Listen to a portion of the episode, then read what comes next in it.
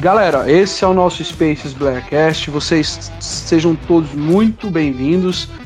E temos por hoje aqui uma convidada é, que veio diretamente aí dos, dos BT Casts da vida, é, Victoria Zalewski. Ela que é professora, mestranda em letras e estudante de teologia. É isso mesmo, Vic? Isso aí, obrigada. É uma alegria estar aqui com vocês, conversando hoje. Exatamente. Tem, tem algum, alguma coisa que eu esqueci a seu respeito? Bom, eu sou casada com o Nixon, faz, faz dois anos já. Eu e meu marido, nós somos professores e a gente está fazendo seminário de teologia agora em tempo integral, aqui no interior de Santa Catarina. Então a gente tem se dedicado bastante ao estudo da teologia de uma maneira geral. Está sendo bem legal, mas bem desafiador também. E, e, como é que é esse negócio de em tempo integral, vocês são casados e como é que trabalha, minha filha? a gente vida é faz essa? A gente faz bicos, né? Mas a gente não consegue ter um trabalho é, assim, né? 40 horas por semana. Então a gente se mantém com mantenedores também. Muitos da nossa Sim. própria igreja, né? Que querem investir num futuro ministério. Porque na nossa igreja tem que ter passado pelo seminário, né? Para o ministério pastoral. É uma questão obrigatória. Então, o pessoal da própria igreja acaba investindo também. É, que legal.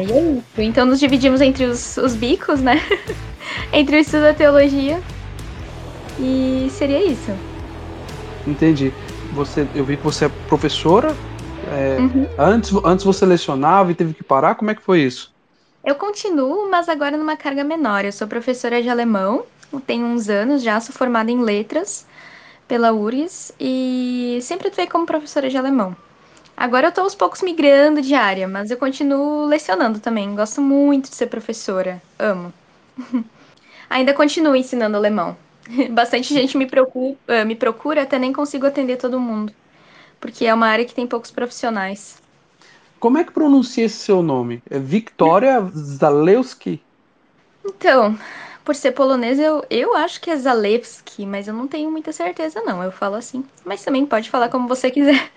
é muito complicado você, assim. Você, você é descendente de polonês ou como é que é? Sou, sou sim. Uhum. Como é que começou a sua carreira de fé? Quando, quando é que Cristo te encontrou? Ou você encontrou Cristo? Depende da sua perspectiva. É, certo. Bom, eu não consigo imaginar a minha vida sem Cristo, porque eu nasci num lar cristão, mas eu sempre tive uma fé muito intensa, talvez pelo ambiente em que eu cresci. O meu avô é pastor, pastor assembleiano, inclusive. Eu venho de uma família de muitos pastores assembleianos, então meu avô é pastor assembleiano, meu bisavô também foi, meu tio-avô e vários tios. Então, eu cresci nesse ambiente e eu sempre amei mas meu primeiro encontro, assim, aquele encontro com Cristo que a gente não esquece, foi aos 10, 11 anos, depois que meus pais tinham se separado, era uma época bem difícil, inclusive de vulnerabilidade social da família, e eu fui para um retiro, e foi a primeira vez que eu ouvi Deus falando comigo, assim, daquela maneira palpável. E foi daí que eu vivi uma paixão, assim, com Cristo. Foi sempre. É, fui muito intensa na minha fé, mas aquele momento foi bastante especial para mim. Depois, já aos é, 13 anos, tinha lido a Bíblia inteira já, porque eu tava naquele momento que a gente chama de primeiro amor, né? Então eu Sim. diria que esse foi um principal, um momento inicial, esse start. Foi quando eu fui batizada também, ali pelos 12 e 13 anos. E, e aí, 12, 13 anos, você teve esse primeiro encontro, foi batizada, e depois disso, você seguiu na mesma igreja, migrou para uma outra igreja? É, é, quando se encontrou seu marido e como é que foi? Você sentiu um chamado para servir dentro da igreja? Então, meu sonho sempre foi ser missionária. Eu dizia desde pequenininha que eu queria ser missionária, até hoje não aconteceu. Porque eu lembro de alguns missionários que tinham na igreja e eu queria ser que nem eles, eu lembro que era meu sonho. Mas a vida vai e vem. Eu mudei muitas vezes de cidade, não porque eu quis, mas por causa da minha mãe, né? É, quando os meus pais se separaram, a gente mudou bastante, então eu acabei indo para várias igrejas diferentes conforme a gente foi mudando de cidade. É, e a minha última igreja na minha cidade natal, depois quando a gente voltou para lá, era uma batista pentecostal. É, se chama Igreja Brasa, talvez algumas pessoas conheçam. Ela era antiga PIB. é, da cidade. Porém, se eu não me engano, nos anos 80, eles saíram da convenção porque na época os dons espirituais não eram aceitos, né? Foi numa época da renovação carismática. Então eles eram a PIB da cidade, mas eles tiveram que sair da convenção. Aí hoje eles têm o nome de Igreja Brasa e se tornaram outro ministério. Essa foi a minha última igreja, né, em Porto Alegre. É... Depois é, eu conheci meu marido, na época meu namorado, e ele estava na igreja luterana. E como eu mudei de cidade, fui para a cidade dele, eu acabei frequentando com ele também. Por isso que hoje eu faço parte da igreja luterana. Certo. Aí vocês casaram tem dois anos e Isso. aí você abriu mão do abriu mão entre em partes, né? Da, da sua vida, do seu, do seu trabalho. Ele também dividiu? Como é que foi também? É, como é que ficou para ele? Isso, ele também faz bico aqui, mas ele largou um emprego de. Ele era professor de filosofia num colégio, ele é professor de filosofia, né? Formado em filosofia. Foi muito difícil, eu acho que das coisas que a gente teve que abrir mão por causa do chamado de Cristo, é a coisa que ah, quase choro falando, porque foi muito doloroso, assim. Mas como a gente. É, como Deus falou pra gente que ele estava nos chamando pra questão da teologia, especialmente meu marido, que ia ser pastor, é, eu quero muito ser teóloga, né? Por isso eu tô estudando bastante mas como o Cris falou claramente com a gente a respeito disso, a gente abriu mão de várias coisas. Eu acho que pra gente o emprego do Nick, do meu marido, foi o mais difícil. Foi o mais doloroso, mas a gente sabe que a recompensa em Cristo é eterna, né? E se ele deu tudo por nós, como é que a gente não vai dar tudo por ele também, né? Mas não é fácil. Porém, tem muita alegria no caminho também. Então, é, aí você passou aí, casou e tudo mais, vocês receberam esse chamado, e eu imagino que deve ter sido extremamente doloroso é, abrir mão assim da, da, da, da, vida que vocês tinham, do, do trabalho secular que vocês tinham, que vocês se empregavam e tudo mais, ou, ou não abrir por inteiro, mas diminuir as cargas, né? Igual você falou que foi doloroso bastante a, o do seu marido, enfim. É, mas e, e quanto à repressão? Porque algumas igrejas ela, ela, elas não têm essa repressão com, com relação ao, ao, ministério feminino, né? Elas são bem maleáveis, já outras outras pessoas não, não, não conseguem lidar com isso e, e, não conseguem interpretar aqueles textos famosos lá de Coríntios, de Timóteo, que fala acerca da, de como a mulher deve se portar dentro da igreja e, e não conseguem entender o contexto daquilo ali e, e, em que tudo aquilo aplica. Eu queria saber na sua vivência, como é que foi? A igreja aceitou bem? É, como é que você lidou com isso? A, a, houve muita resistência? Como é que foi para você, a sua experiência? Então, a minha igreja atual, né? A minha igreja atual é bem tranquila em relação a isso. A ICLB, Igreja Luterana, aceita pastoras desde 1980 é, na Igreja Luterana, na verdade, existem quatro ministérios, que é o da diaconia, dos catequistas, dos pastores e dos missionários, e não é o pastor que manda em tudo, né? Os ministérios, eles são um pouquinho diferentes na Igreja Luterana, é bem interessante. É, mas é bem tranquilo, desde os anos 80, então, a gente tem pastoras nessas quatro áreas, né? Tem mulheres atuando nessas quatro áreas. Agora, na minha vivência, ao longo da minha trajetória com Cristo nem sempre foi assim. Eu já fui de alguns lugares que me causaram dor por alguns momentos. A gente vê que tem igrejas que às vezes, por exemplo, os rapazes são mais incentivados a estudar a Bíblia, porque como os, os rapazes podem talvez se tornarem pastores no futuro, eles acabam sendo mais incentivados a estudar a Bíblia, a entender de teologia, e as mulheres não recebem o mesmo incentivo, é algo bem problemático. Já passei por lugares assim e de uma maneira geral é bem doloroso, ainda mais quando você acaba se quando você sente que você tem um chamado para aquilo, mas você se sente impedido de alguma forma, vê que tem alguma coisa errada, é bem complicado. E nem a questão do pastorado, às vezes a questão só do estudo da teologia, né? Tem igrejas que realmente incentivam mais os homens a estudarem a Bíblia do que as mulheres. É uma coisa bem complicada. Sim, e você, você teve em alguns pontos aí da sua, da sua trajetória pessoas que desencorajavam você a estudar a Bíblia? Estudar teologia? De uma maneira geral, não. É, isso não acontece, por exemplo, ninguém chega para você e fala, ah, não estude teologia. Mas você vê que, por exemplo, os meninos, os rapazes são mais incentivados, né? Sim. Então, ah, vamos ler, vamos estudar Romanos. Aí reúne um grupo de meninos. Ou, ah, vamos chamar alguém para pregar hoje. Ah, por que, que a gente não incentiva os rapazes a começarem a pregar? Por mais que os rapazes às vezes nem querem ser pastores, e por mais que a igreja tenha pregadores mulheres, mas os rapazes acabam recebendo mais o microfone.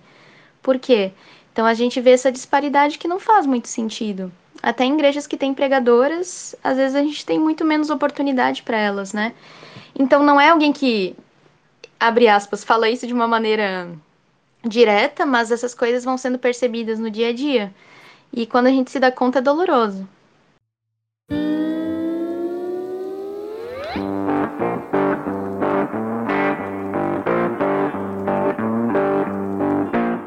Apesar desses problemas, a, a igreja, é, não a igreja do modo geral, mas as pessoas, elas se escondem atrás de um texto sem avaliar o contexto, né? Tem aqueles textos lá de, de, de 1 Timóteo, capítulo 2, do 9 ao 15, de, é, de 1 Coríntios 14, do 33 ao 35. Então, assim, é, qual que é a, visão que a gente pode estar tendo é, mais correta desse texto, desses textos? Haja vista que a gente sabe que tem um contexto histórico, mas eu quero ouvir você falar. Afinal de contas, a gente trouxe você aqui para falar para a gente. O que, que é que você entende acerca desse, desse assunto? Perfeito. Eu tenho me dedicado muito a estudar esses textos, é, de uma maneira exaustiva, dá para dizer, porque eu estou escrevendo um livro sobre eles. É uma ah, coisa. Assim, não é o assunto que eu sonhei na minha vida, né? Trabalhar com esses textos. Mas, assim, eu acho, agora falando de uma maneira geral, que a maioria das pessoas, às vezes, nem nunca pararam para estudar esses textos, tá? Isso falando na igreja evangélica de uma maneira mais geral, tá? eles dizem assim, ah, porque na Bíblia não tem pastor, aí pronto. eles não sabem dizer em que texto é isso, explicar, etc, né? Isso falando de uma maneira geral. Obviamente existe gente que sim, conhece o texto, conhece as opiniões que existem a respeito. É, mas só para dar um exemplo antes de entrar num texto, tem muitas igrejas que às vezes não deixam que a mulher tenha o nome de pastora tá? Sim. Mas a mulher pode ser missionária.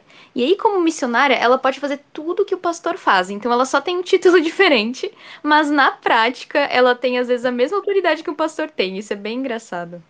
É, eu já, já, já congreguei a igreja desse, desse, desse jeito. Que não tem a missão, não pode chamar de pastora, mas missionária pode. Ela tem as atribuições que o pastor, que a pastora teria, mas o título, né? não pode ser pastor. É, é uma dificuldade, talvez é, arcaica, sim, mas aqui, aqui se dá essa, essa, essa dificuldade. Aqui, aqui nós podemos atribuir essa dificuldade. Pois é. Então, vamos falar do texto, então, como você propôs, daí a gente pode refletir justamente um pouco sobre a titulação e nomenclaturas. O texto que você comentou primeiro é 1 Timóteo 2, né? A gente tem ali o versículo que diz: é, a mulher deve aprender em silêncio com toda sujeição. Não permito que a mulher ensine nem que tenha autoridade sobre o homem. Esteja, porém, em silêncio. Porque primeiro foi formado Adão e depois Eva. E Adão não foi enganado, mas sim a mulher que, tendo sido enganada, tornou-se transgressora. Entretanto, a mulher será salva dando à luz a filhos, se elas permanecerem na fé, no amor e na santidade com bom senso. É, esse texto é difícil para qualquer um, por uma série de motivos. Né? O pessoal cita o texto à torta e à direita, mas ele não é um texto fácil para ninguém. Porque, primeiro, hoje em dia, de uma maneira geral, ninguém diz que a mulher tem que ficar em silêncio na igreja de verdade. Né? Isso já foi entendido de verdade, gente. Silêncio é silêncio. Né? Essa coisa que a gente tem, ah, a mulher ela vai conduzir o louvor, ela vai orar na frente, ela vai pregar, ela vai fazer uma oração. Não, muitas vezes silêncio foi entendido como silêncio de verdade. Hoje é muito difícil alguém acreditar que a mulher realmente deve permanecer o tempo todo em silêncio dentro da igreja. Né? Então, isso é uma, é, isso é uma interpretação histórica que ninguém acredita mais. É, outra coisa que é bem complicada é quando fala que Adão não foi enganado, mas a mulher que foi enganada e tornou-se transgressora. Mas Adão não se tornou transgressor? E aí no fim fala que a mulher será salva dando luz a filhos. Pronto, aí o pessoal pira a cabeça, né? Como assim? A salvação não é pela fé, agora a mulher tem que ser da, ter filho para ser salva. então assim, qualquer pessoa que lê esse texto, de qualquer igreja, de qualquer posição, a pessoa vai achar muito esquisito. É um Sim. texto esquisito, né? A, a primeira coisa que a gente precisa entender é que a carta de Paulo a Timóteo, essa primeira carta, ela fala do início ao fim de falsos ensinos Sério, um dia sentem na casa de vocês, abram a Bíblia e leiam do início ao fim. Vocês vão ver que Paulo fala de falsos ensinos do início ao fim. Ele abre a carta falando isso. Ele abre no versículo 3 do primeiro capítulo, falando: Partindo eu para Macedônia, roguei-lhe que permanecesse em Éfeso para ordenar a certas pessoas que não mais ensinassem doutrinas falsas e que deixem de dar atenção a mitos e genealogias intermináveis. Se eu não me engano, em outra tradução tem mitos de velhas caducas. Literalmente. E se vocês forem no último capítulo, é, no versículo 20, o último versículo diz assim: Timóteo, guarde o que lhe foi confiado. Evite conversas inúteis e profanas, ideias contraditórias do que é falsamente chamado conhecimento.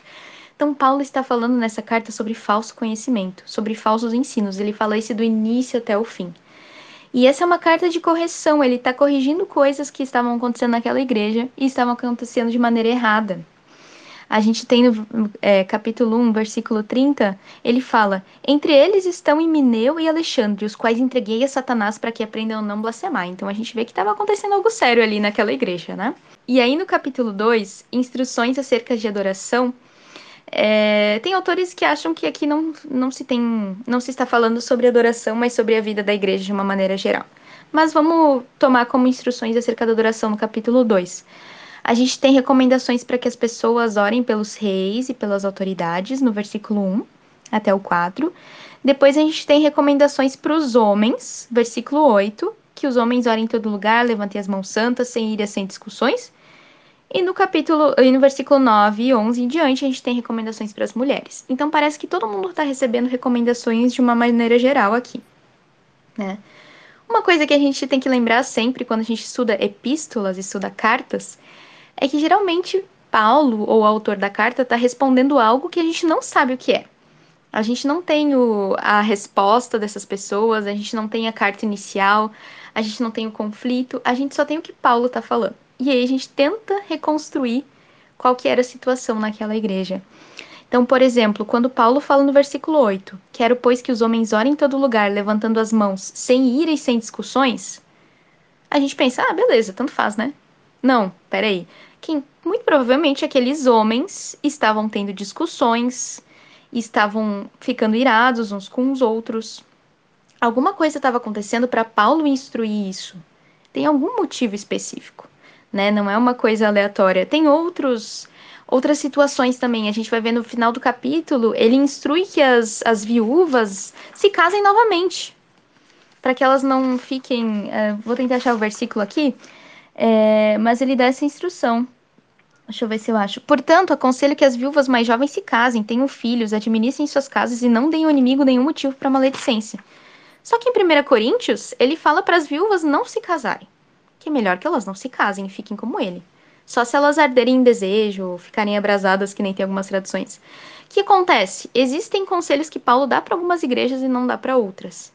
Isso é muito importante. Por que, que aqui ele diz para as viúvas casarem e em 1 Coríntios ele diz para elas não casarem? É uma coisa a se pensar. E aí, voltando ali para 1 Timóteo 2, a gente tem as instruções para as mulheres. É, Algumas pessoas, alguns estudiosos, acham que no versículo 11 Paulo está falando sobre esposas e maridos. Por quê? Porque no versículo 9 ele fala: Quero que as mulheres se vistam modestamente. Parece que ele está falando para as mulheres no geral. E no versículo 11 ele diz: A mulher deve aprender em silêncio com toda sujeição. Essa mudança brusca do plural e do singular é entendida por alguns como uma referência a esposas e maridos, Muitas pessoas acham que no versículo 11 Paulo está se referindo a esposas. Então, a mulher deve aprender em silêncio com toda a sujeição. Essa palavra em silêncio, agora eu não notei no grego, mas ela também significa sem perturbação. Ou seja, sem incômodo, com calma. É, é uma das possíveis traduções. Então, aqui não significa, provavelmente, que a mulher não poderia falar nada, mas que ele queria que ela aprendesse com tranquilidade, com calma. E aí, não permito que a mulher ensine nem que tenha autoridade sobre o homem. O que, que é muito importante a gente saber? Essa palavra autoridade, não permito que a mulher ensine nem que tenha autoridade sobre o homem, é, é autenten no grego. E ela, essa é a única vez que essa palavra aparece na Bíblia. E isso é um grande problema em questão de doutrina. Por quê? Porque quando Paulo fala sobre autoridade, em vários outros versículos, ele usa outra palavra. Eu acho que é exousia, mas eu não tenho certeza. Porém, a palavra autentem aqui, que é traduzido como exercer autoridade, é a única vez que aparece na Bíblia. E aí, como é que eles chegaram nessa tradução?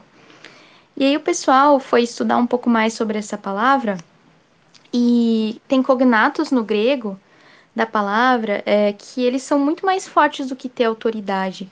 Geralmente ela era usada quando a gente se referia a pessoas que tinham matado alguém, né, um cognato dela, né, uma palavra parecida. Quando alguém tinha matado alguém ou quando alguém tinha se suicidado. Então, essa palavra autentem, seus cognatos, ela era mais forte. Hum, quando a Bíblia foi traduzida para o latim, eles colocaram a palavra dominare do latim. E a gente também tem indícios de dos primeiros intérpretes da Bíblia lendo esse versículo de uma maneira muito mais forte. Por exemplo, Crisóstomo diz que o marido não deve autentem a sua esposa. E olha que, que Crisóstomo tinha uma visão bem forte das mulheres. Mas o que quer dizer? Autentem é uma, não é exercer autoridade tipo um pastor, sabe? Tipo, ah, Sim. não permite que a mulher seja uma pastora do, do homem. Não é isso. Autentem era dominar. Era dominar de uma maneira ruim. Então aqui Paulo não está dizendo, ó, eu não permito que as mulheres façam aquilo que os homens fazem com elas. Não. Ele não quer que as mulheres dominem os homens. Isso dá um sentido totalmente diferente para o versículo, porque a gente tem vários versículos na Bíblia dizendo que o ministério dos cristãos é diferente. Jesus fala, né, que é, os ímpios dominam sobre vocês, mas entre vocês não deve ser assim. Né? O que quer ser o primeiro deve servir. É, tem outro versículo, agora eu não lembro em que capítulo. Não é uma carta paulina. Agora me confundi, mas é que ele fala, né, que é, os pastores, entre aspas, agora pastores de ovelhas, eles não devem agir como dominadores das suas ovelhas, né? Tem traduções que trazem ditadores. Então isso aí não, aqui não tá falando de ministério pastoral, sabe? Aqui tá Sim. tá falando de mulheres que estão tentando dominar os homens através de ensinos. E que ensinos são esses? Se a gente vê a carta, a gente tem respostas na carta toda. A gente tem versículos que dizem que tinham pessoas espalhando ensinos contra o casamento. Talvez esses, talvez algumas mulheres estivessem, como eu vou dizer, não se relacionando com os maridos como deveriam, no sentido sexual mesmo. A gente tem no capítulo 1, né, as genealogias de velhas caducas e as, as amas, as mulheres, elas eram responsáveis por ensinar as primeiras histórias das crianças. A gente tem até filósofos gregos que falavam sobre isso, né? Enfim, Sim. seria muita coisa para falar, mas a gente consegue achar indícios do início ao fim da carta que tinham falsos ensinos. Inclusive, mulheres eram alvos de falsos ensinos naquela igreja. Então, Paulo está prevenindo que as mulheres dominem.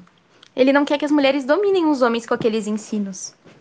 Isso seria uma primeira explicação do primeiro versículo. Sim, sim, e, e bem, bem, e bem coerente, né? Bem, bem coerente, porque a ideia de Paulo, eu também, eu creio nisso também, não é de modo nenhum que a mulher venha a ser amordaçada e colocada no canto dentro da igreja, mas sim que ela tenha um papel, mas ela tenha que ela eh, desempenhe esse papel dentro de uma sã doutrina, dentro de, um, de, um, de uma ordem, de uma decência, que eu acho que é em cima disso que Paulo está tratando, né? E como você bem falou aí, tem uma diferença, e eu até não tinha atentado para essa diferença do plural para o singular. Interessante, interessante. Sim, e outra coisa bem interessante quando a gente lê o resto, por exemplo, bom, a gente já viu que esse exercer autoridade não quer dizer exercer autoridade, quer dizer dominar, né? Uhum. Não que permito que a mulher, se eu não me engano, a N.T. Wright ele traduz, é não permito que a mulher ensine de maneira a dominar o homem, né? Uh, depois a gente tem ele falando, esteja porém em silêncio a gente viu que em silêncio pode ser em tranquilidade, né? É, porque primeiro foi formado Adão e depois Eva. E muita gente para aqui, né? Eles dizem, ah, por que, que a mulher não pode ser pastora? Porque primeiro foi formado Adão, depois Eva, né? O que, que isso quer dizer? Adão é mais importante? Ah, não. Adão foi dado uma autoridade maior porque ele for, foi formado primeiro. Mas isso é um pouco esquisito se a gente lê Gênesis, né? Adão veio, vou falar bem toscamente, Adão veio do barro e mesmo assim Adão domina sobre a terra. Será que um ser formado primeiro e depois o outro quer dizer que a mulher está em segundo lugar? Só que a gente lê o resto. O pessoal para nesse versículo. O pessoal diz pois que é. isso é ordem intencional, mas não lê o resto. E Adão não foi enganado, mas sim a mulher que, tendo sido enganada, tornou-se transgressora. E aí dá aquela coisa, gente, mas como assim? O homem não se tornou transgressor também? que história é essa, Paulo? Que versículo é isso, né? A culpa é toda da mulher. Paulo que tá falando. Sim, e olha, hoje, raríssimas pessoas entendem assim, mas ao longo da história da igreja, muita gente interpretou assim. Que a mulher Sim. foi a grande líder que levou o homem ao pecado, né? Tipo, ela liderou o homem em direção ao pecado. E a mulher foi a grande responsável pela queda. Muita gente interpretou assim, né? É... Mas o que acontece? Aqui, o N.T. Wright fala que a mulher ela é o grande exemplo do que as. A mulher não, a Eva é o grande exemplo do que as mulheres não devem imitar né? Seria algo como assim, não sejam como Eva. Veja, a Eva é, foi enganada e caiu em transgressão. A gente tem outro versículo, agora eu tenho que anotar essas coisas, mas em outra carta paulina, que Paulo fala, não sejam como Eva, que foi enganada. Então, Eva é um exemplo do que a gente não deve seguir. A Eva foi enganada. Né? E muito provavelmente, quando ele fala que primeiro foi formado Adão e depois Eva, ele está falando aqui, é, corrigindo eles em relação à doutrina da criação porque existiam outros mitos criacionais e a gente sabe que ali estava se separando genealogias e outros mitos que se fala desde o capítulo 1. Então, provavelmente Paulo está fazendo essa correção. E isso tem a ver também com 1 Coríntios 11. Não sei se você quer passar para o próximo capítulo. Vamos, vamos lá, vamos lá, vamos lá. Qual que é a correlação aí com Coríntios 11 que você está falando? Sim, a 1 Coríntios é, 11 é a parte que fala do véu. Sim. Só tô abrindo aqui na minha Bíblia. Mas é por isso, enquanto eu vou abrindo aqui, por isso que muita gente entende que esse texto de Paulo, ele é muito restrito àquela igreja. Depois a gente vai ver alguns exemplos de cooperadoras do ministério de Paulo que estiveram com ele no ministério e também tiveram diversos papéis, né? Então a gente pega a Bíblia como um todo para interpretar essas passagens. Sim, sim. 1 Coríntios 14, né? Isso, agora o 11. É antes 11. do 11.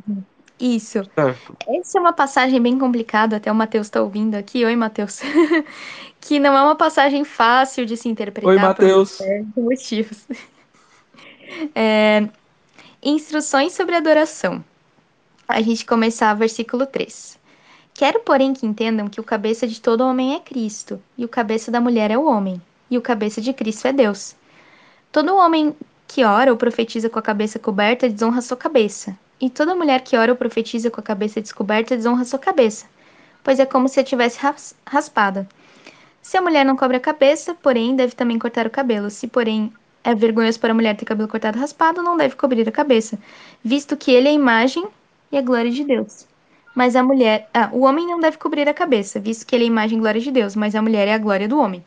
É, muito provavelmente esse texto já foi muito usado para defender que as mulheres não cortassem o cabelo, né? Certamente. Imagino, eu já não vim nesse contexto, né? Mas é complicado. Mas, ele, Mas, não tá, ele, ele não tá dizendo então que não é para correr para mulherada não cortar o cabelo. Pois então, né? O pessoal entende que isso é uma questão completamente cultural da época.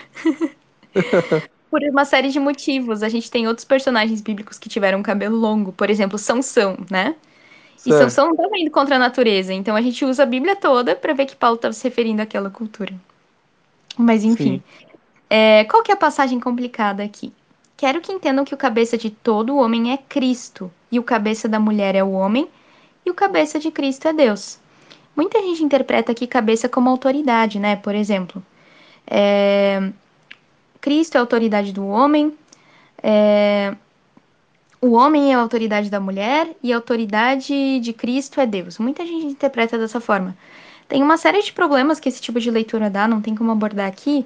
Só que tem um problema. Cristo também não é autoridade sobre a mulher. E a gente sabe que, né, Cristo é Deus. Sim. Como é que você lida com isso no sentido trinitário? Isso é bastante profundo? o que, que muitas pessoas descobriram também pesquisando ah, palavras no grego, né? A gente chama de lexicografia, que é o estudo das palavras. Sim, tem um estudo para as palavras, gente, é bem legal. É, cabeça aqui tem o um sentido de é, origem, no sentido de prover, de onde aquilo provém, de onde aquilo procede, né? Então, como se o homem viesse de Cristo e a mulher viesse do homem, e Cristo viesse de Deus. E a gente sabe que realmente a Bíblia fala isso em outros momentos. hoje tu és, tu és meu filho, hoje eu te gerei. É, isso faz mais sentido por quê? Porque se a gente for no capítulo, no versículo 11, tá escrito assim: No Senhor, todavia, a mulher não é independente do homem, nem o homem independente da mulher. Pois assim como a mulher proveio do homem, também o homem nasce da mulher, mas tudo provém de Deus.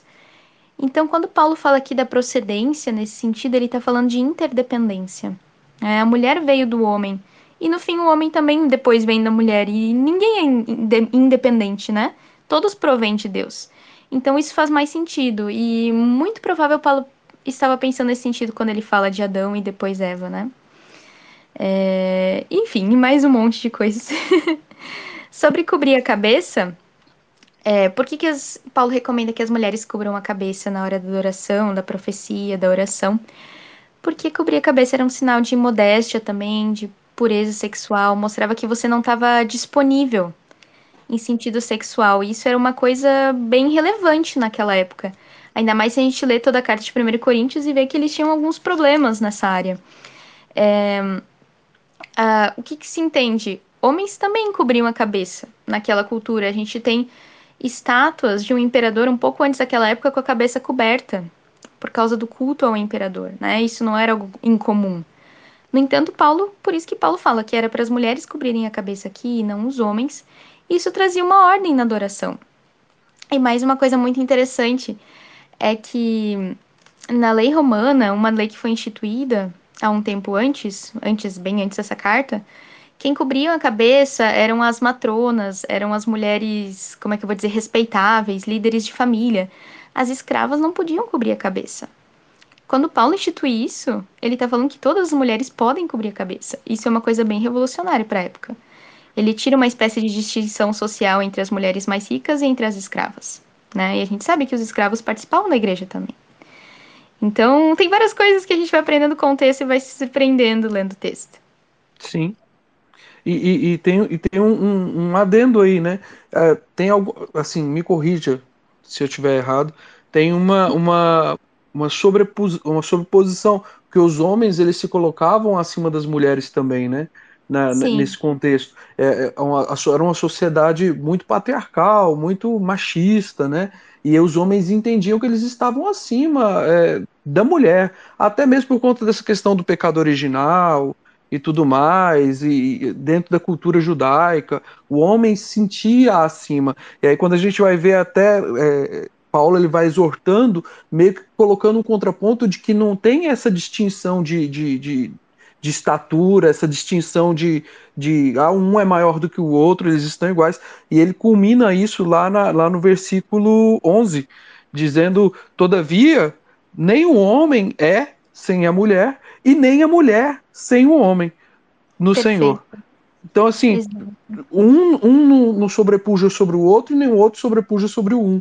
Os dois estão em, em par, né? Em igualdade ali, né? Em equivalência. É bem, bem profundo mesmo. É que as pessoas elas se atentam a, a detalhes para querer impor situações e isso complica demais, né? Exato. É, tem um versículo 10 que fala: por essa razão e por causa dos anjos, a mulher deve ter sobre o cabeça um sinal de autoridade. Mas não diz que é um sinal de autoridade do marido sobre ela. Ali não está dizendo isso, só diz que é um sinal de autoridade. O que, que é isso? Alguns entendem que é um, um sinal de autoridade dela própria, por alguns motivos é, do significado do véu na época. Em nenhum momento está falando da autoridade do marido. Então, esse texto, de uma maneira geral, é entendido de uma maneira bem diferente quando a gente olha por essa ótica. É, e é muito isso que você falou. Era uma sociedade completamente diferente da nossa, né, com uma dominância masculina muito forte. E Paulo é muito interessante que ele usa de muita sabedoria. Ele não quer escandalizar as pessoas de fora. Por que, que ele diz para as mulheres se sujeitarem a seus maridos, os escravos aos seus senhores? É, que é delicado para a gente ler hoje. Como assim Paulo não mandou os escravos serem livres? A gente está falando aqui, se eu não me engano, de um terço da sociedade romana né, os escravos. Mas Paulo ele lidava com essas estruturas sociais e subvertia elas por dentro. Ele dava uma nova ética nessas estruturas. É, então ele não saía assim se rebelando contra o sistema entre muitas aspas, né? Mas dentro da própria igreja as estruturas sociais ainda existiam. Mas dentro da própria igreja as coisas aconteciam de maneira diferente. E aí a gente fala muito dos dons do Espírito, né? Dos carismas. O Espírito Santo não escolhe a pessoa por gênero, né? Ah, eu vou dar um dom de profecia aqui porque você é homem. Sim. Eu vou dar um dom de ensino porque você é mulher. A gente já não tem mais, a gente não tem essa distinção no Novo Testamento, né? É, seus filhos e filhas profetizarão. Esse foi um versículo bem importante na interpretação sobre o papel da mulher na igreja. As mulheres são incluídas nisso. Eu não sei se foi no Twitter, se foi no Instagram, que você comentou que alguém tirou Débora da Bíblia, quase. então, é que Débora, ela realmente foi uma mulher que exerceu autoridade sobre os homens. Ela não apenas foi juiz, ela era uma profetisa também. É, o único outro que tem, que é considerado profeta e juiz, é Samuel. E alguns colocam Moisés também por alguns motivos. Então, Débora foi uma personagem bíblica bem especial. E ela fez o que fez, e ela foi levantada pelo próprio Deus, e por causa dela, depois, e ela convoca Baraque, e eles têm aquela vitória, se eu não me engano. Agora eu não lembro exatamente a quantidade de anos que eles tiveram paz por 40 anos. Eu não lembro exatamente, teria que olhar em juízes. Mas Débora foi isso, e o pessoal tenta tirar ela da Bíblia, dizendo que ela não foi uma líder espiritual. Gente, ela foi uma profetisa, né? Sim. a Bíblia deixa isso muito claro.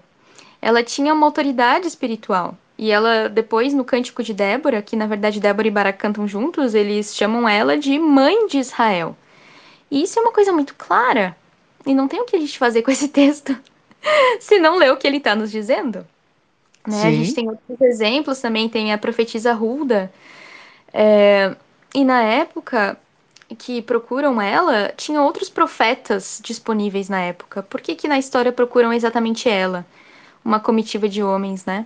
Para que ela profetizasse. E a gente sabe que a profecia, ainda mais no Antigo Testamento, era de uma autoridade muito grande. Os profetas podiam corrigir reis certo? Então as mulheres profetisas, elas exerciam muita autoridade, não era pouca coisa.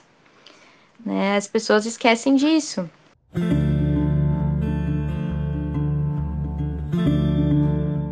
Também tem outros exemplos aí de pessoas que foram contemporâneas de, de Paulo, né? Que é, é Júnia, se eu não me engano, e tem até uma discussão aí, uma discussão aí é, com certa força de que Júnia era uma apóstola, vai saber, né? Não tem, não, não tem como a gente dizer que sim nem que não, mas tem essa discussão de que Júnior talvez tivesse sido uma, uma, uma apóstola, né? Que falava notável dentre os apóstolos. E, então, assim. É, por muito tempo se achou, muito tempo, mas nos séculos mais recentes, se achavam que Júnia era Júnias, um homem, né? Sim. O problema é que o pessoal foi investigar e simplesmente não existe o nome Júnias. na época. Então, o Júnias masculino, né? Não existe. E aí, o que, que, você vai fazer? Então, hoje, o consenso acadêmico, consenso é que Júnia é uma mulher, né? Agora, se ela é uma apóstola ou não, muita gente acha que sim. A gramática, ela fica meio dúbia. Mas por que, que o pessoal acha que sim? Porque a gente tem todo o versículo. Saúdem, para quem, pessoal, quem estiver ouvindo, um dos capítulos mais importantes nessa discussão é Romanos 16, que Paulo saúda diversos companheiros de ministério dele. E entre eles, a gente tem várias mulheres. Isso é muito importante. Geralmente a gente ignora essas saudações, né? De Paulo. Sim. Mas o pessoal tem se deleitado nesse capítulo ultimamente. No versículo 7 de Romanos 16, Paulo diz: Saúdem Andrônico e Júnias, meus parentes que estiveram na prisão comigo. São notáveis entre os apóstolos, estavam em Cristo antes de mim. Então, esse notáveis entre os apóstolos que fica ambíguo. As pessoas pensam, poxa, será que os apóstolos achavam eles notáveis? Ou será que entre os apóstolos eles eram notáveis? Muita gente acredita nessa segunda interpretação, também por causa do resto do versículo. Eles estavam em Cristo antes de Paulo, eram seus parentes e estiveram na prisão com ele. Então a gente sabe que eles eram muito importantes. E Crisóstomo também interpreta Júnia como uma apóstola, né? É, isso é bem interessante. Não é uma interpretação nova, tá? Sim, é uma coisa sim. muito antiga, na verdade. É bem interessante. E, e, outras pessoas, a gente tem outras pessoas nesse capítulo, né? Priscila e Áquila, no versículo 7, que o pessoal já conhece. E todo mundo nota, nossa, Paulo geralmente comenta sobre, se eu não me engano, das seis vezes que ele fala deles, ele coloca quatro vezes Priscila na frente, né? Sim. E é Sim. muito interessante que ele fala meus colaboradores em Cristo Jesus. Depois procurem na Bíblia, vem, vejam quem Paulo chama de colaboradores. São só pessoas de alto, alto nível de ministério, por assim dizer. Não eram qualquer pessoas, né? Uh, a gente também tem, isso é muito importante, gente, versículo 1, 16.1. Quem estiver com a Bíblia pode acompanhar também, porque é bem legal. Romanos 16.1. Recomendo-lhes nossa irmã Febe, serva da igreja em Sencreia. Aqui a palavra se, é, serva da igreja em Sencreia é diáconos. É a palavra diácono mesmo, tá? A palavra diácono. Só que o pessoal traduz como serva. Porém, em diversas vezes da Bíblia, quando Paulo é, se refere a diáconos fulano, diáconos ciclano, a gente traduz por ministro, né? Então, ministro fulano, ministro ciclano. É muito interessante que quando é uma mulher, a Bíblia traduz como serva. E aí o pessoal fala, os comentadores dizem que ela não é qualquer uma, porque tem uma titulação de uma igreja, né? Seria diáconos da igreja em Sencreia. Então, ela provavelmente era uma liderança, uma liderança é, em, algum, em algum nível, por mais que a gente não saiba que tipo de liderança ela exercia, porque a palavra diáconos era ampla, mas a gente sabe que aqui se refere a um título. A gente também sabe que é ela que está levando a carta de Romanos, né? Naquele tempo não existia não, um correio como a gente tem hoje, então as cartas eram entregues também muito de maneira pessoal. Então ela estava entregando a carta de Romanos e a Nietzsche Wright fala provavelmente ela foi a pessoa que expôs a carta, porque quem levava a carta costumava expô-la em voz alta. É, então, provavelmente, Feb foi a primeira mulher que. a primeira pessoa que explicou a carta de Romanos, porque geralmente a leitura em voz alta das cartas eram seguidas de perguntas. Isso é muito, muito legal. Caramba, que legal. É, exato. Também tem no versículo 6, saúdem Maria, que trabalhou arduamente por vocês. A gente tem comentadores que tem que esse trabalhar, Paulo usa para si mesmo também quando ele fala de ministério. É, também tem Trifena e tri, Trifosa que trabalharam arduamente no Senhor. Várias pessoas, mulheres que trabalharam arduamente no Senhor. E Andrônico e Júnias, o pessoal entende muito como realmente plantadores de igrejas, no nosso sentido moderno, né? Esse casal que provavelmente foi plantador de igrejas nesse sentido. Enfim, são vários exemplos muito interessantes, mas que a gente só percebe quando a gente vai estudando um pouquinho mais a fundo. Certo, e, e tira essa, essa, essas lentes é, é, do tempo, né, que foram já estão polidas pelo tempo aí, e a gente senta aí com um pouquinho mais de atenção e vê o contexto, né, e, e consegue enxergar que tem uma, uma, uma um texto por trás. Eu, eu, meu pastor gosta de dizer que texto sem contexto é pretexto para heresia. Sei que é um, um adágio antigo, mas não tem jeito. As pessoas querem olhar somente um trecho do texto e se fazer valer disso quando tem todo um contexto por trás, tem toda um, uma história por trás daquele texto. E não dá para sair aplicando tudo de qualquer jeito aí, sem saber em que contexto está inserido a, a, o texto, né? Exato, e também a nossa ideia de pastor que a gente tem hoje, é, a organização da igreja primitiva ela era diferente do nosso pastor hoje, né? Então, por isso que eu penso, existem mulheres que ensinam, existem mulheres que são profetas nas igrejas, que são pastoras, e por que que às vezes elas não têm título, mesmo elas exercendo aquele trabalho? Isso é algo que me intriga muito, né? Se a gente for, só para ver um pouco como a gente é incoerente, no início a gente falou de títulos, se a gente for para 1 Coríntios 12, 27, quando Paulo fala dos dons, ele diz: Ora, vocês são o corpo de Cristo e cada um de vocês individualmente é membro deste corpo. Assim, na igreja, Deus estabeleceu primeiramente apóstolos, em segundo lugar, profetas, em terceiro lugar, mestres, depois que realizam milagres, os que têm dom de curar, os que têm dom de prestar ajuda, os que têm dom de administração e os que falam diversas línguas.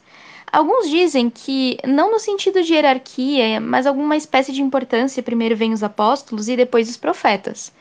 E é interessante que a gente sabe que as mulheres profetizavam, porque isso está bem claro na carta de 1 Coríntios, e a gente também, é, acho que em Atos a gente tem mulheres profetisas também, né? Então veja, logo depois dos apóstolos. Agora é muito interessante, né? É, a gente poderia considerar mulheres profetas nas nossas igrejas? Sim, sem nenhum problema. A gente poderia considerar mulheres mestres? Sim. Por que, que a gente não pode considerar mulheres pastoras? Problema com a palavra, né? É aquilo que a gente falou. Às vezes a mulher faz tudo que o pastor faz, mas ela só não tem o título. Isso é um problema.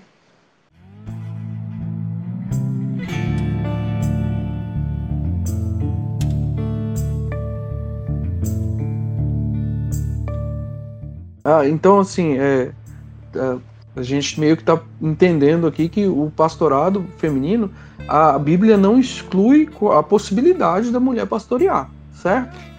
Exato. O pessoal se baseia muito nisso por causa de 1 Timóteo, né? Quando se fala dos bispos. Mas é muito interessante que. Ou presbíteros, né?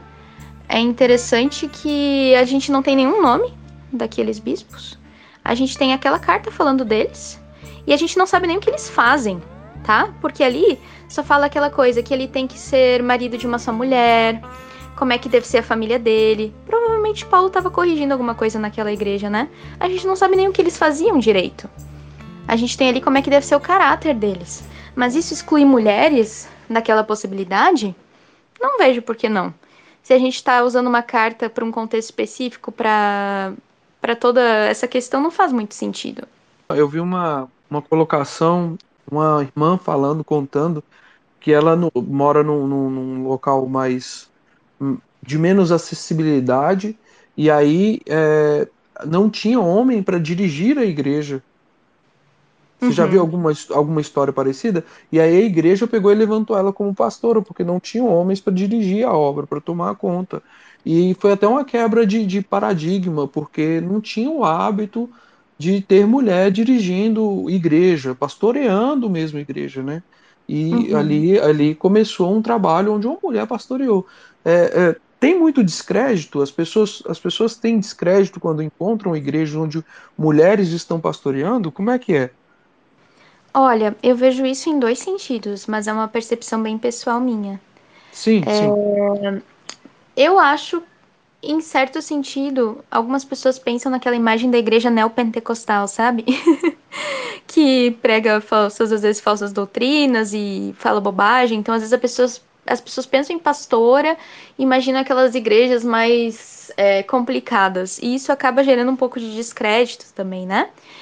Por outro lado, as pessoas pensam, nossa, o pastorado feminino aconteceu por causa do feminismo, não sei o quê.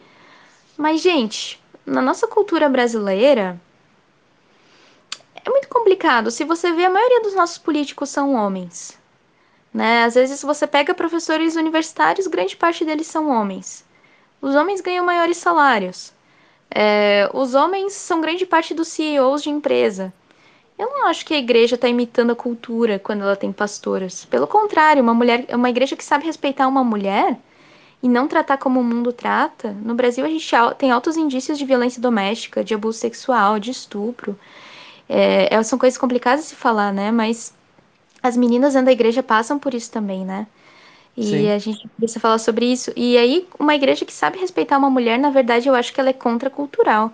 Eu acho que ela tá seguindo os passos de Cristo, imitando a Cristo e fazendo coisas que as pessoas lá fora no mundo não fazem. Né? Por isso que eu acho que, na verdade, o pessoal tá com medo de imitar o mundo, mas na verdade, quando eles não dão espaço para as mulheres, aí que eles estão imitando o mundo. Em certo sentido. Se a gente vê o que, que o Brasil é, né? É verdade, é verdade.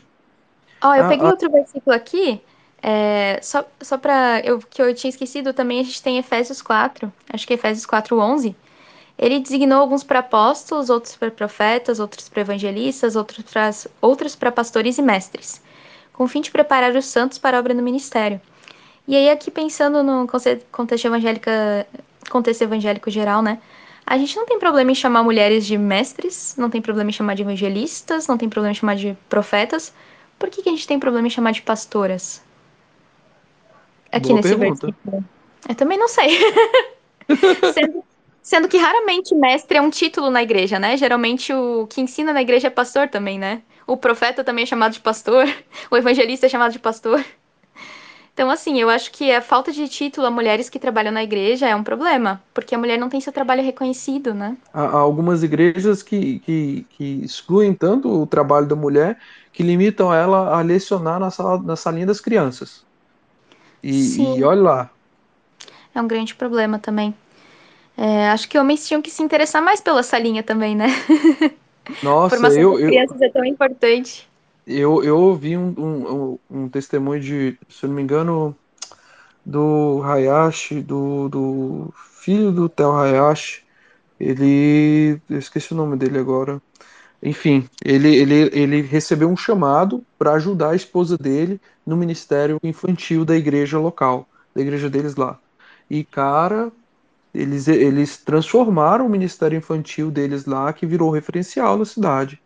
Nossa, por conta do, incrível. do, do, do chamado que eles receberam e, e ele recebeu para acompanhar a esposa dele no, no ministério infantil. Ele estava se direcionando para um pastorado mais, mais local, como, como o pai dele é, enfim, e, e ele teve essa guinada de ministério na vida dele para cuidar de criança. Não, eu, eu, achei, eu achei lindo demais. Você tá doido. Nossa. É uma coisa que raramente se valoriza, né? Até porque no meio evangélico o pastorado virou uma forma de poder, né? Tem o, a cidade pequena tem o vereador, tem o prefeito e tem o pastor. então, assim, às vezes eu me preocupo como a gente vê o ministério, né? O pastor ou a pastora tem que ser os que mais se sacrificam pela vida do povo, das- do povo de Deus, né? Tem que ser aqueles que servem e não é uma coisa fácil, não é um caminho fácil. Se alguém segue esse caminho pensando em poder, eu acho que já tá começando meio errado. torto. Me- Torto e meio. Tá torto e meio, porque não é sobre, não é sobre poder, é sobre servir. Sobre servir, com certeza. Cara, eu queria entender um negócio, porque tem uma, uma duas linhas de entendimento acerca do que como deve ser interpretado o papel da mulher dentro da igreja, né? Ah, que aí as duas linhas é, são é o compl- complementarismo e o igu- igualitarismo. Você consegue explicar para a gente o que é o complementarismo e o que é o igu- igualitarismo? Claro, consigo sim. É, só para o pessoal entender, essas linhas elas são res- re- bem recentes é, e elas vêm, advêm da teologia americana, né? Então, é um debate americano que tem chegado aqui é, já há um tempo também, mas, por exemplo, gente, é uma coisa bem importante. Eu não acho que toda igreja que não aceita pastora é complementarista. Complementarismo é uma sistematização bem específica que surgiu nos Estados Unidos, e eu já vou explicar por quê. Então, com os debates ali, década de 70, 80, em relação a qual era o papel da mulher nos Estados Unidos, é, esses debates se intensificaram na teologia. Era um debate que aconteceu também no, no dia a dia, né? Também nos Estados Unidos, com a questão da mulher ir mais para a universidade, entrar no mercado de trabalho. Então, um debate que não aconteceu só na igreja, aconteceu na sociedade de uma maneira geral. Com esse debate, é, também crescendo na teologia, surgiram esses dois posicionamentos, o complementarismo e o igualitarismo. Esses nomes vieram um pouco depois, só no fim dos anos 80, ali, início da década de 90. Então, o complementarismo acredita que homem e mulher eles têm o mesmo valor diante de Deus, mas eles têm papéis ou funções diferentes, e que o homem é o líder no, no lar e na igreja, e a mulher se submete ao homem no lar e na igreja. E o igualitarismo acredita que homens e mulheres se complementam também, mas que não há uma hierarquia entre eles. Então, que os papéis que eles exercem na igreja, é, na sociedade em geral, eles mudam conforme a vida, conforme as experiências e as habilidades de cada um, e também conforme a capacitação do Espírito Santo, que é bastante importante. É, por que, que eu digo isso? Por que, que o complementarismo é recente? Porque ao longo da história da igreja, ninguém nunca teve muito. ninguém nunca teve vergonha de dizer que a mulher era inferior. Vocês vão achar vários teólogos dizendo: ah, a mulher é inferior, ela foi criada em segundo lugar, então ela é inferior, ela é menos inteligente. Ah, e a mulher, ela é, ela é mais propensa a pecar porque ela é mais fraca. Você não encontra os complementaristas dizendo isso hoje, porque eles têm uma sistematização mais atual, que ela soa melhor aos ouvidos contemporâneos. Por isso que eles tentam separar função e, e essência, né? Então a mulher tem o mesmo valor do homem, mas ela exerce papéis diferentes. É, só que aí tem alguns problemas. Por exemplo, eles usam metáforas assim, ah, é como se o homem fosse, estivesse um navio, a mulher e o homem, e o homem fosse o, sei lá, o quem conduz o navio, é, o, piloto, e a mulher fosse a tripulação, né? Ah, todos eles têm o mesmo valor, né? Todos são importantes para aquele navio funcionar. Com certeza. O problema de você usar essa metáfora é que geralmente quando você tem um líder numa empresa, numa profissão, O líder, ele é líder porque ele tem mais experiência, porque ele é mais velho, o que até quem tem o que indica, né? ele é líder por algum motivo. E o que é liderado, ele sempre pode se tornar líder, né? O estagiário, ele pode ascender, ascender na empresa, ele pode fazer um curso, se especializar, ele vai ficar mais velho. A mulher, nesse sistema complementarista, ela é a única que nunca pode mudar de posição. A criança obedece aos pais, mas a criança cresce e se torna adulta. A mulher é a única que não sai dessa posição. Então, é, um, é uma sistematização que eu acho bem problemática em vários sentidos. Especialmente porque também nem todos os homens são chamados à liderança na igreja, né? Não é? Vários homens não têm obrigação de ser pastor, eles têm outros dons, outros ministérios, outros chamados. E você colocar que o homem tem o papel de ser líder na igreja, não necessariamente, ele pode ter outros dons. Sim, sim. É, é, então, assim, o complementarista ele diz que uh, um completa o outro, mas a mulher nunca pode estar acima do homem.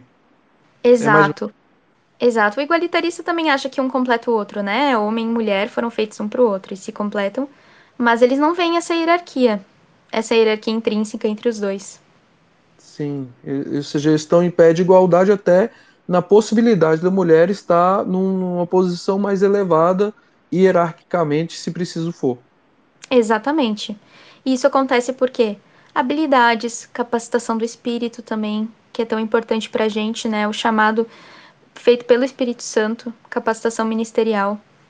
Né? Como a gente falou, o Espírito Santo não escolhe, ah, não, esse é homem, então eu não vou dar esse dom, vou dar esse. a gente não tem os dons de menina, os dons de menino do Espírito Santo, né? Pelo menos eu nunca Sim. vi a Bíblia dizendo nada nesse sentido. Espírito Santo Kids. tipo isso.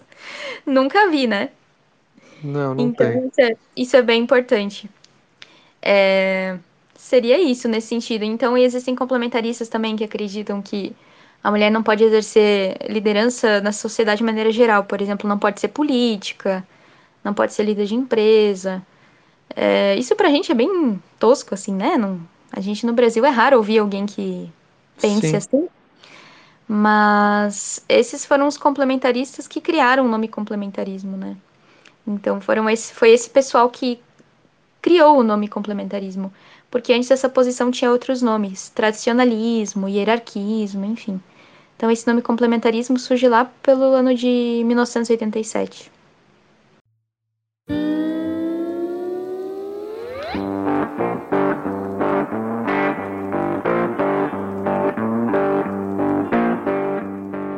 Vicky, cara, que honra conversar com você. Que honra, ah, um prazerzão mesmo. um prazerzão mesmo.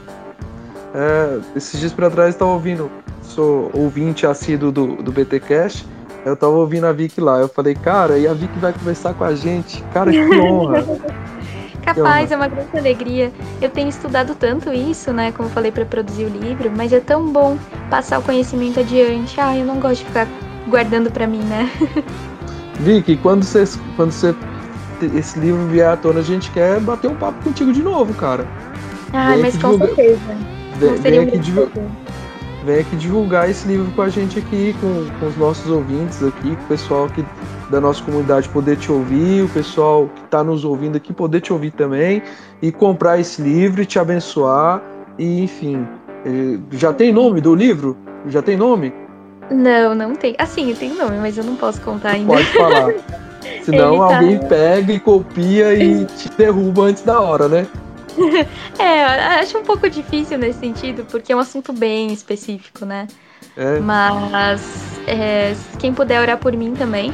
Ai, gente, não é um assunto fácil de pesquisar, ainda mais sendo mulher. A gente lê cada coisa. Ainda mais a teologia americana, é tão difícil. As pessoas têm opiniões tão estranhas, sabe, sobre a mulher. É, e não é nem sobre ser pastora, é sobre, enfim, pessoas que ainda acham que a mulher é menos inteligente, que a mulher ainda é menos capaz. É, infelizmente. Sim. Mas na força, quando Cristo mandou, a gente não pode fugir, né? Eu me sinto tipo Jonas, sabe? Se eu fugir, não vai dar certo. Cuidado com o peixe, viu? Vicky, que prazer. Cara, é, conta pra gente, quem quiser, você, tem recebido convites aí para palestrar em algum lugar, como é que tá? Tem agenda?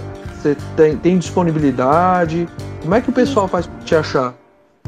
Vocês podem entrar em contato comigo. É... Pode ser pelo Twitter, talvez até twittar e me marcar. A minha DM fica fechada geralmente, justamente por causa da, desse assunto. A gente tem pessoas que às vezes são muito agressivas, assim, mas quem quiser convidar pode twittar e me marcar, que eu vejo. É, no Instagram também, vocês podem mandar uma DM. Eu demoro, mas eu respondo, gente, juro. e eu tenho participado de lives também. Atualmente eu tô bem dedicada para escrever o livro e também aqui no curso de teologia. É bem puxado, mas eu tenho conseguido participar de lives com alguma frequência agora. Então, quem quiser conversar, gente, eu amo ensinar o que eu tenho aprendido também e ser abençoada pelos irmãos é uma coisa que eu amo. Podem me marcar, podem me chamar, que eu gosto muito de conversar. No, no Instagram as pessoas te encontram, hein? Isso, vocês podem achar o mesmo nome que eu uso aqui no, no Twitter, que é o Vic Zalewski. Se vocês escreverem ali, copiem e colem, vocês vão me achar. É difícil ter outra com esse nome. Pra quem, pra quem não, tá, não tá online aqui com a gente, é V-I-K-Z-A-L-E-W-S-K-I. Vic Zalewski. Zalewski. Zalewski. É isso aí. Difícil, né? Eu tinha que ter escolhido outro, outro nome para é por... as redes sociais. É porque, é, porque, é porque não olharam o restante do seu nome. Meu Deus. É, não é uma boa ideia. Uma vez eu fui falar na rádio e as pessoas têm que ficar soletrando. soletrando para achar as redes sociais, mas faz parte. Você pegou algum sobrenome do seu marido? Peguei, né? É o Barassi, que eu uso no Twitter também, que é o que termina com Y. Facilitou demais, né? É, exatamente. Facilitou demais, porque né, você tá doido. Mas glória a Deus pela sua vida, Vicky, pela sua, pelo seu esposo. Vocês continuem sendo, sendo bênção aí. Eu ouvi, se eu não me engano, eu acho que eu vi o Vivo falando num desses BTcast que, que o rapaz que tava lá era seu esposo. Então Sim, eu acho que ele também, ele também deve, ele também deve ter, estar falando aí bastante junto do BTcast aí. E glória a Deus por isso. Casal é. abençoado. É. Aí então, quem, quem quiser entrar em contato, você encontra ela aqui no Twitter, por, pelo, através do Vic Zalewski, no Instagram, em Vic Zalewski também. E, e é isso. Você leciona alemão. É isso? Isso. leciona alemão. A, a distância? A distância, exatamente. E, ó, você tem interesse em fazer alemão, tem uma professora aqui. E eu, eu imagino que deve ser dificílimo. Minha esposa tá formando em letras, mas eu não imagino ela falando alemão, não. Que legal! Ai, não, não, não imagino. Eu gostaria que fosse mais fácil, mas não é. não é uma língua fácil. Estaria mentindo se dissesse que é. Pois é, se você tiver interesse aí, eu, ela tava. A gente era para ter feito esses spaces ontem, mas ela tá, tá engajada aí nas aulas de grego você acha que alemão, você acha que alemão é difícil, grego, então você tá doido. Bom, eu imagino que tenha uma dificuldade também. Enfim, glória ajuda, a Deus. Ajuda, falar, é, falar alemão ajuda no grego, viu? É? Aí, ó. Meus irmãos, então é isso. Mais uma vez, obrigado, cara. Disponibilidade sua. Que Deus continue é, trazendo o seu coração, voltando ele para esse, esse ensino, para essa essa atenção, para esse, esse cuidado que você tem, que você demonstra essa sua amabilidade aí. Parabéns. Amém. Muito obrigada pela oportunidade também. Espero de alguma forma ter servido vocês, especialmente que as mulheres aí se sintam encorajadas e não fiquem acanhadas com os teólogos de internet também. Existem muitos teólogos bons que defendem o ministério feminino. E ah uma base bíblica muito boa, então podem ficar bem tranquilas e exercer com plena confiança aquilo que Cristo chamou vocês para fazer. Amém, amém. Moçada, é isso aí. Vicky, até mais. Meus amigos, nós estamos encerrando aqui. Este foi mais um Spaces Blackcast com Vicky Zalewski e todos vocês que nos acompanharam. Que Deus possa estar abençoando vocês, dando um restante de noite abençoado e até a próxima. Deus abençoe. Até mais. Amém. Tchau, tchau. Tchau.